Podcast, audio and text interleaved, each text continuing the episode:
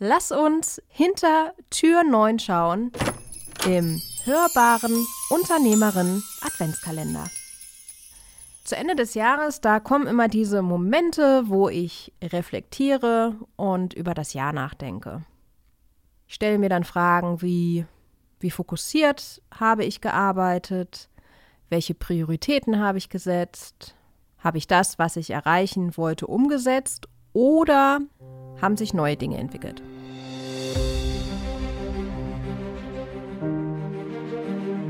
Selbst und unabhängig, ein Podcast von Stefanie Rother.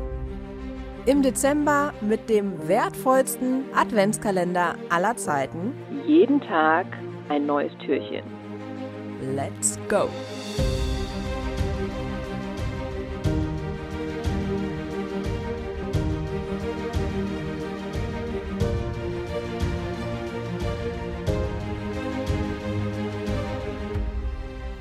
Wie kannst du deine Zeit besser nutzen und produktiver sein? Darüber möchte ich heute mit dir sprechen, denn Produktivität ist ein Weg, um dein Business erfolgreicher zu machen und deinen Kunden mehr Mehrwert zu stiften. Vielleicht kennst du auch das Gefühl, wenn du dich ausgelaugt und erschöpft fühlst, weil es eben in der letzten Zeit sehr anstrengend für dich war. Und vielleicht ertappst du dich dabei, dass du jetzt gerade gedacht hast, ich muss einfach härter arbeiten. Denn das passiert oft. Wir denken, wir müssen mehr erreichen, wir müssen mehr machen. Wir vergleichen uns mit Menschen, die viel weiter sind als wir. Und dann denken wir, wie soll ich das nur aufholen? Ich muss mehr arbeiten, ich muss härter arbeiten. Und dann fangen wir an, Bereiche in unserem Business oder unserem Privatleben zu vernachlässigen. Wir sagen Sachen wie, ach, diese Woche gehe ich einfach immer erst um 24 Uhr ins Bett anstatt um 23 Uhr. Und ich stehe dann auch schon um 5 Uhr auf, anstatt um 7 Uhr. Und den Sport lasse ich diese Woche auch mal sein. Und die Meditation lasse ich auch sein. Oh, da war ja noch eine Verabredung mit meinen Freundinnen ah, die sage ich diese Woche auch mal ab. Mm, und am Wochenende ist noch dieses Familientreffen. Vielleicht kann ich das auch noch absagen. Wir alle kennen diese Geschichten, etwas zu opfern. Wir können das für uns auch ganz einfach rechtfertigen, denn wir sagen, es ist nicht für uns. Es ist für mein Business, für meine Kunden, für meine Mitarbeiter. Es ist halt einfach für das Allgemeinwohl was machen wir? Wir suchen uns einen größeren Zweck des Opfers. Aber was passiert ist, und ich nenne das ganz gerne, die ein oder andere erkennt diesen Film vielleicht noch, und täglich grüßt das Murmeltier Unternehmerinnen-Tage. Den Film und täglich grüßt das Murmeltier Unternehmerinnen-Tag habe ich noch hinzugefügt. Wir arbeiten an allem, doch es geht nicht voran, denn wir sind zerstreut. Und täglich grüßt das Murmeltier Unternehmerinnen-Tag. Jeden Tag wachen wir auf und machen es immer wieder. Und am Ende des Monats schauen wir zurück und denken, wow, ich war richtig busy in diesem Monat. Aber was habe ich denn wirklich erreicht? Was habe ich denn wirklich umgesetzt? Ich weiß, ich war busy. Aber womit war ich denn jetzt nur so busy? Produktivität ist nicht nur mehr tun. Produktivität ist mehr Output von deinem Input zu bekommen und es geht wichtig um mehr qualitativen Input. Setz also die richtigen Prioritäten in deinem Business und deinem Privatleben. Delegiere, wenn du musst. Vereinfache. Sei dir wirklich im Klaren darüber, ob dich das deinem Ziel näher bringt wissend, was dein Ziel wirklich ist. Und das sind tatsächlich die drei großen Dinge, die dir dabei helfen, deine Ziele zu erreichen. Alles andere ist überflüssig.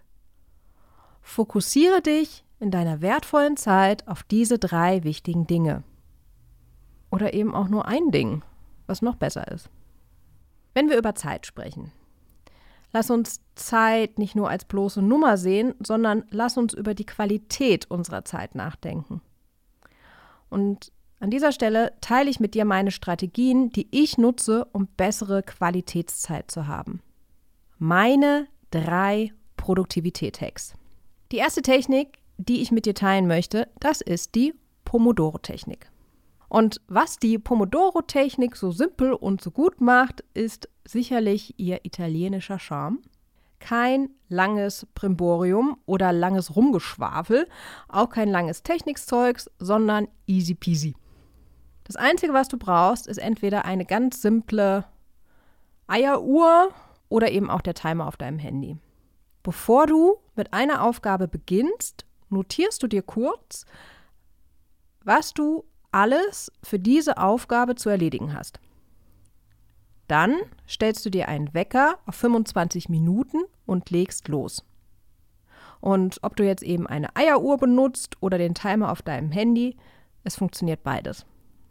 Sobald es nach 25 Minuten klingelt, hörst du auf und hakst alles ab, was du bis dahin in diesen 25 Minuten erledigt hast und machst 5 Minuten Pause. Und dieses Intervall von 25 plus 5 Minuten, das wird dann Pomodori genannt. Danach arbeitest du genauso weiter und nach vier dieser Pomodori-Einheiten gönnst du dir eine Pause von 30 Minuten. Wie gehst du jetzt mit dieser 25-minütigen Einteilung um? Dazu gibt es drei Möglichkeiten. Zum einen, du hast eine Aufgabe, die in exakt 25 Minuten zu erledigen ist. Du hast viele kleinere Aufgaben, zum Beispiel Mails checken und beantworten, kurze Telefonate, Überweisungen, die du eben zu einer Aufgabe zusammenfasst.